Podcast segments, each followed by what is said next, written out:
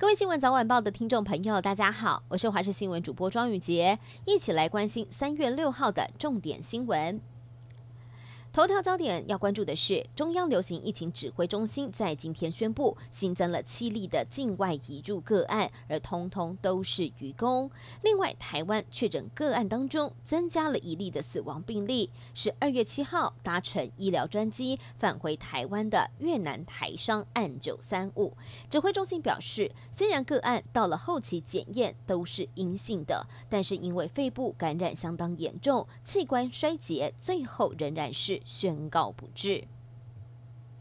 而现在大家都非常关心的就是疫苗的进度了，到底什么时候能够开打？何时边境才能够开放呢？这些大家都非常的关注。而指挥中心也在今天的记者会上，除了公开各国疫苗施打之后的监测状况，也说现在这一批 AZ 疫苗就等食药署检验完提出报告。而另外，等到国内疫苗覆盖率达到六成以上，将会考虑适度的开放边境。台湾图博之友会在今天举办研讨会，痛批中国以政治力干涉宗教事务，对西藏逐渐严格统治，打算要灭绝西藏的民族文化。加上西藏精神领袖达赖喇嘛年事已高，中国又企图掌控活佛转世，呼吁民众拒绝未来中国认证的达赖喇嘛。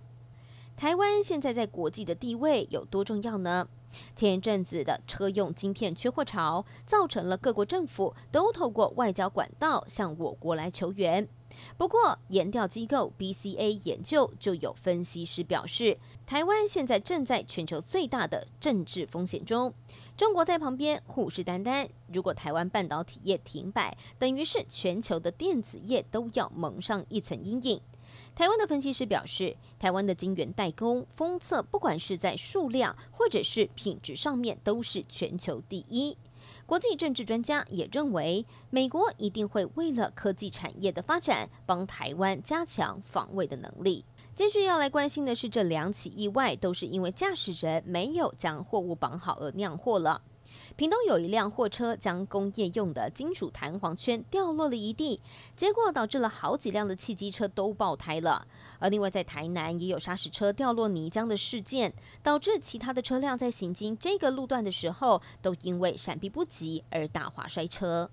最后，我们要带您关心天气的消息了。从今天晚上一直到明天，受到锋面通过，还有东北季风增强的影响，东北部地区天气转凉，北部地区也会变冷。而在北部、东北部地区，还有金门、马祖会有短暂降雨，中南部地区也会有局部的短暂阵雨，并且会有局部的雷雨，还有大雨发生的几率。而其他地区以及澎湖也会有下短暂阵雨的机会。今天晚上，西半部地区也会有局部的雾气，还有低云，会影响能见度。而在基隆北海岸、东半部地区，包含了蓝屿跟外岛，以及恒春半岛沿海地区，也会有长浪发生的几率。